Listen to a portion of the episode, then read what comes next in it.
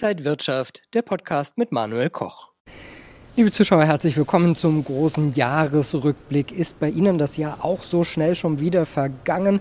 Ja, 2021 war ein sehr ordentliches Börsenjahr. Der DAX hat ordentlich zugelegt, der Dow Jones und vor allen Dingen auch die Tech-Werte in den USA. Und der Bitcoin, ja, der schwankte ordentlich volatil von einem Hoch zum anderen und dann aber auch wieder zurück. Und dann gab es viele Unsicherheiten.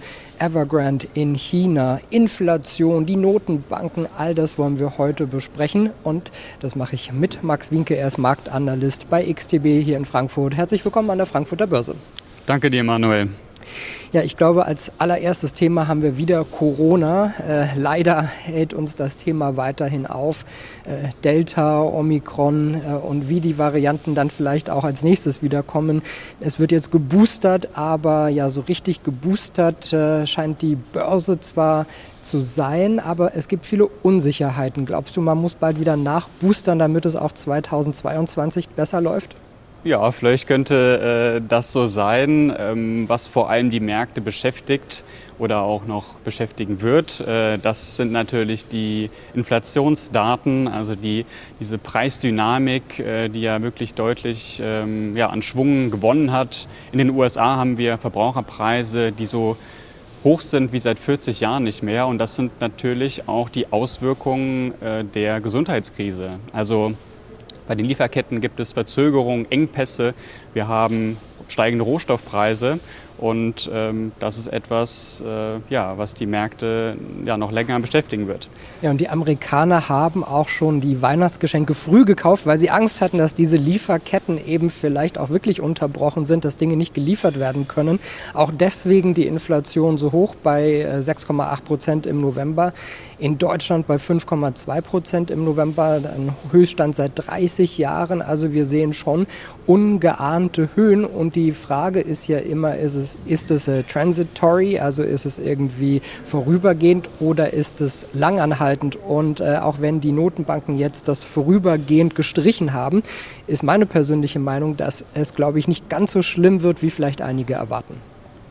Ja, das ist die große Frage, ob wir, sage ich mal, die Probleme noch äh, mit ins nächste Jahr nehmen. Ich denke grundsätzlich schon, aber es ist die Frage, ob sich die Lage vielleicht noch mal verschärft wenn es nochmal neue Lockdowns gibt, wenn neue Corona-Varianten auftauchen oder ob sich die Lage vielleicht eben langsam wieder entspannt. Äh, die FED hat ja auch signalisiert, sie erwartet, ähm, dass man auch ein stärkeres Preiswachstum hat, deutlich weiter ins Jahr 2022 hinein. Also ähm, ich denke, hohe Inflationswerte ähm, sind etwas, an was wir uns vielleicht ja, gewöhnen müssen. Das glaube ich auch. Ich glaube auch, dass es zum Anfang des Jahres noch mal sogar höher gehen könnte, aber dass es dann auch wieder niedriger wird und dass wir uns, glaube ich, eher so an 3% Inflation gewöhnen müssen, aber jetzt eben keine äh, 7% vielleicht. So, das wäre mein, mein Tipp. Ja, also die Inflationsziele wurden natürlich deutlich überschritten. Ähm, aber ich denke mal, mit der Zeit äh, wird sich äh, das Ganze auch wieder etwas normalisieren. In welchem Tempo, das äh, bleibt natürlich dann abzuwarten. Ja, es gibt äh, die Margin Calls und äh, ich glaube, äh, ja, das Thema ist auch, äh, damit hast du dich auch sehr befasst. Ja, also im März äh, haben vor allem äh, die Nachrichten von diesem US-Fonds ähm, Archegos Capital dominiert. Ähm, es gab eben extrem große Positionen, die aufgebaut worden sind bei Aktien im Tech-Bereich. Und als dann die Kurse ja, ja, stärker korrigiert hatten, dann konnte man der Nachschusspflicht ja, konnte man die Nachschusspflicht nicht erfüllen. Und das hat dann dazu geführt, dass es Verluste im zweistelligen Milliardenbereich ging. Also das, an das erinnere ich mich noch sehr stark und das hatte auch äh, ja, einige Auswirkungen auf den NASDAQ 100 und auch äh, die allgemeine Risikostimmung.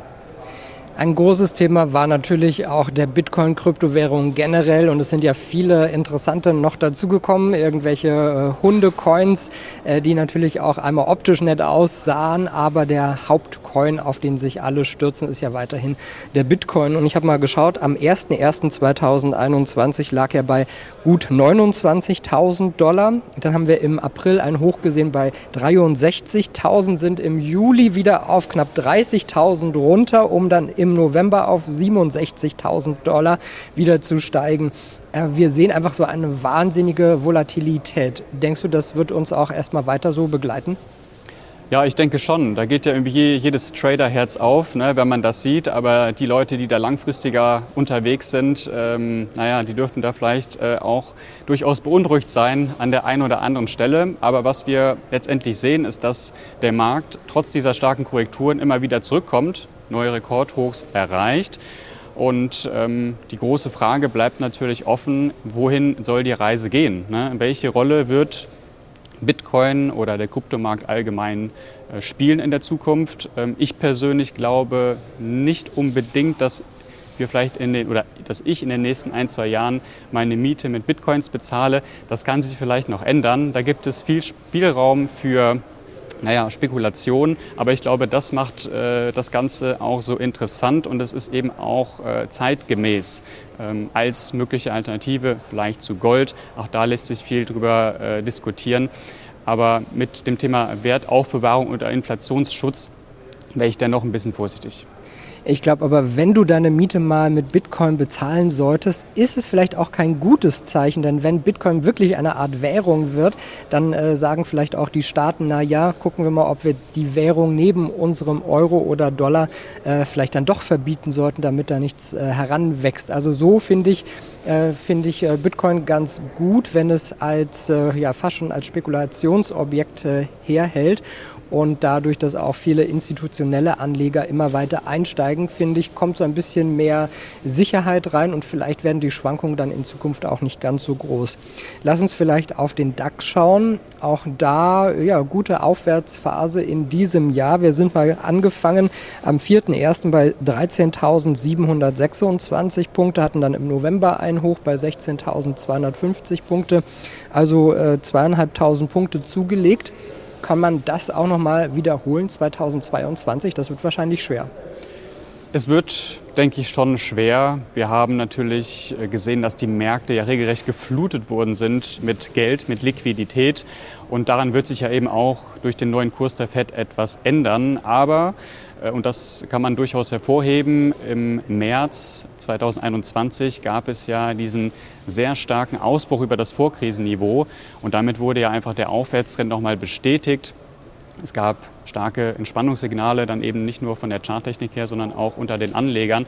Aber danach war es dann eben äh, nicht mehr so dynamisch und auch nicht mehr so spektakulär. Und am Ende haben wir dann doch eher so eine ja, breite Seitwärtsphase erlebt, die dann auch schon ja, etwas mehr als ein halbes Jahr anhielt. Was wir gesehen haben, der DAX ungefähr plus 13 Prozent, der Dow Jones ungefähr plus 19 Prozent und die Nasdaq plus 28 Prozent.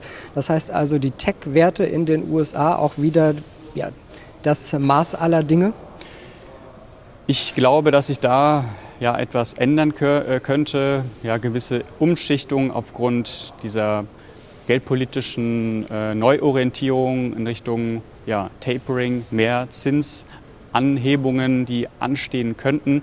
Und natürlich in Kombination mit diesen rekordhohen äh, Bewertungen, ja, da fällt es einem natürlich äh, schwierig, da, ähm, sage ich mal, noch äh, ja, weiter zuzugreifen oder dann noch mal die Erwartung zu hoch zu setzen. Ähm, ich glaube aber, dass die ganz großen Themen wie Digitalisierung, äh, KI, künstliche Intelligenz also natürlich eine große Rolle spielen werden und dass man da vielleicht auch einen gewissen Verkaufsdruck ähm, ja, rausnehmen könnte. Also Tech-Aktien, äh, denke ich, sind jetzt nicht unattraktiv.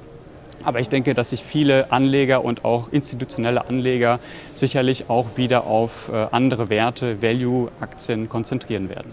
Wie sieht es denn bei dir mit Meme-Aktien aus?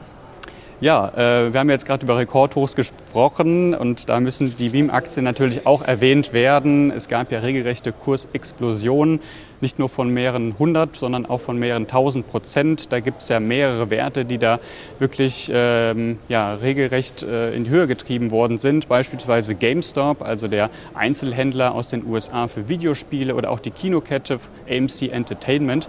Und das erinnert oder hat zumindest sehr stark an äh, Penny Stocks erinnert oder auch die Anfangsphasen von Kryptowährungen. Und ja, da hat die Euphorie aber dann doch recht stark nachgelassen. Ähm, Euphorie gab es vor allem in der ersten Jahreshälfte, als die Kleinanleger, sage ich mal, vermutlich so auch mehr in Richtung Börse gegangen sind und sich für das Thema vielleicht auch geöffnet haben. Ja, und die Frage ist ja immer, ist das ein gutes Zeichen, dass, äh, sage ich mal, so viele Leute jetzt ein Mitspracherecht haben oder ist es auch eine Marktmanipulation?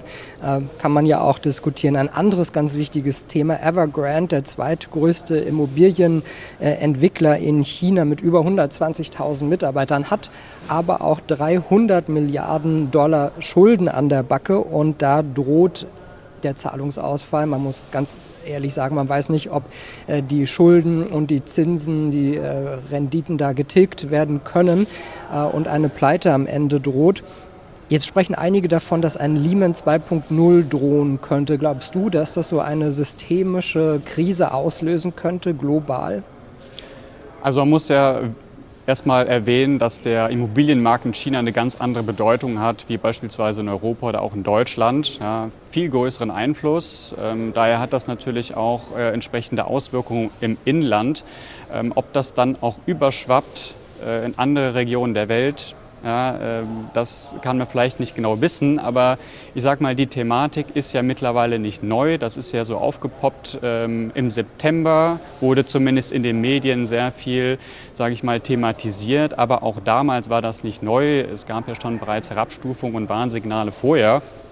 Also ähm, die Märkte, naja, waren scheinbar nur kurzfristig beunruhigt. Aber ich denke, innerhalb Chinas wird das auch noch mal lange ein Thema bleiben, auch im nächsten Jahr.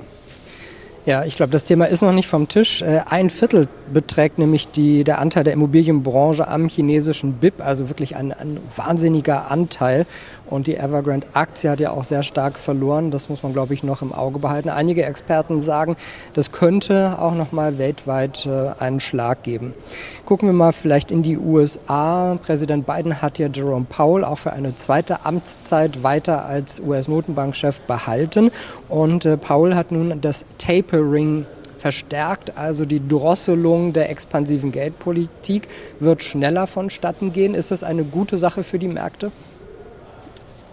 Ja, also das Tapering hat jetzt nicht unbedingt überrascht. Äh, ich denke, oder die Ankündigung, ähm, also ist das erstmal alles im grünen Bereich. Es ist natürlich die Frage, wie schnell wird man jetzt hingehen in Richtung Zinsanpassungen? Wie stark werden diese Anpassungen sein? Wie viele wird es im nächsten Jahr geben? Und wie stark wird eben die Überschussliquidität abgebaut? Ja? Aber wir haben jetzt am Ende des Jahres noch mal ziemlich viele Themen gehabt. Ja? Also nicht nur nochmal die Neuernennung von Jerome Powell, sondern auch die Omikron-Variante. Also die Virusängste, die nochmal an die Märkte zurückgekehrt sind, das hatte ja äh, auch beim DAX äh, für ziemlich viel Verkaufsdruck gesorgt, starke Korrektur. Der Ölpreis ist um 20 Prozent eingebrochen ähm, und da gab es eben in diesem Hinblick sehr, sehr viele Fragen, wie dann Jerome Powell oder die Fed sich dann dazu äußern wird. Aber was wir jetzt am Ende der letzten Sitzung gesehen haben des Jahres, also Mitte Dezember. Ja, wir sehen eben hawkischer Richtungswechsel des FOMC, aber die Anleger ja, scheinen irgendwie doch etwas erleichtert gewesen zu sein, weil man eben äh, vielleicht nicht zu stark hawkische Signale gesendet hat. Ja, bis zu drei Leitzinserhöhungen könnte es dann 2022 geben. Bist du optimistisch für 2022? Ja, grundsätzlich äh, schon, auch für Aktien. Man muss jetzt eben diese Wachstumsstory einfach weiter ja, verfolgen, schauen, ob ähm, eine gewisse Dynamik aufrechterhalten werden kann. Das betrifft natürlich vor allem die USA. Wirtschaft möglicherweise überhitzt. Ähm, aber sonst läuft es extrem gut. Der Arbeitsmarkt verbessert sich, äh, die Preise steigen, die Löhne steigen, was auch wichtig ist. Ähm, aber nicht alle Regionen performen natürlich gleich. Also wir haben jetzt schon Richtung Ende des Jahres gesehen, in der zweitgrößten Volkswirtschaft der Welt, in China, da gibt es Signale, die auf eine Verlangsamung hindeuten. Also man muss den regionalen Unterschied machen, man muss gucken, wie sich äh, die Inflation entwickelt in den jeweiligen Ländern. In den USA haben wir ja Verbraucherpreise, die so stark gestiegen sind wie in den letzten 40 Jahren nicht mehr. Und äh, da wird man natürlich auch äh, ganz genau darauf schauen, ähm, wie sich das eben ähm, auswirkt, einerseits auf die Unternehmen und auch, ob die Preise weitergegeben werden können an ähm, die Verbraucher. Ja, letztendlich äh, geht es hier eben um Kosten, die ja irgendwo getragen werden müssen. Aber um nochmal auf die Aktien zurückzukommen, ich bin recht optimistisch für das nächste Jahr, vor allem äh, aufgrund dessen, dass wir weiterhin Wachstum erwarten. Es gibt keine wirkliche Anlagealternative. Man kann in Anleihen investieren, wirft aber nicht viel ab. Wir haben negative Realzinsen und ähm, ich bin auch sehr, sehr gespannt, wie sich dann der Rohstoffmarkt entwickelt, nachdem wir hier eben auch wirklich sehr, sehr starke Anstiege hatten, teilweise um mehrere hundert Prozent, wenn wir über Erdgas sprechen. Also es bleibt spannend. Ja, ich glaube auch, es gibt äh, wahrscheinlich schon etliche Stolpersteine für 2022, aber ich bin auch grundsätzlich optimistisch. Auch mit den Zinserhöhungen, glaube ich, wenn die in dem Rahmen bleiben, ist das gut zu verkraften für die Märkte. Äh, wir hatten ja schon äh, sehr viel höhere Zinsen, also auch das werden die Märkte verkraften und die Unternehmen sind, glaube ich, gut aufgestellt. Es wird vielleicht noch ein paar Nachholeffekte der letzten Monate und Jahre geben und dann sprudeln hoffentlich auch die Gewinne. In der Hinsicht, glaube ich, können wir einiges auch von den Börsen erwarten. Ob noch mal so viel äh, drin ist, ist vielleicht die Frage, aber äh, 3, 4, 5 Prozent, glaube ich, sollten wir schon schaffen. Ja, also ich bin auch optimistisch. Äh, die, an die 5, 6 Prozent kann man sich sicherlich anschließen. Ich erwarte grundsätzlich mehr Volatilität und das dürfte auch interessant sein für die kurz- bis mittelfristigen Händler. Langfristig bleibt der Trend aber auch intakt und momentan gibt es auch kein, sage ich mal, potenzielles Risiko, was diesen ganz langfristigen Aufwärtstrend umkehren könnte. Das kann natürlich kommen, aber darum muss man sich dann kümmern, wenn es soweit ist. Und momentan ist technisch gesehen auch alles intakt. Die Rekordjagd könnte möglicherweise erstmal fortgesetzt werden. Und darüber sprechen wir dann natürlich auch wieder 2022. Danke dir für die ganzen Eindrücke und Einblicke in diesem Jahr und ich wünsche dir einen guten Rutsch. Ja, Danke und ich wünsche dir auch einen guten Rutsch und viel Erfolg fürs nächste Jahr. Dankeschön und liebe Zuschauer, das wünschen wir auch Ihnen und euch. Kommen Sie gesund in das neue Jahr 2022. Haben Sie ein gutes Händchen an den Märkten. Wir sind dann auch wieder für Sie da. Alles Gute, bis bald. Und wenn euch diese Sendung gefallen hat, dann abonniert gerne den Podcast von Inside Wirtschaft und gebt uns ein Like.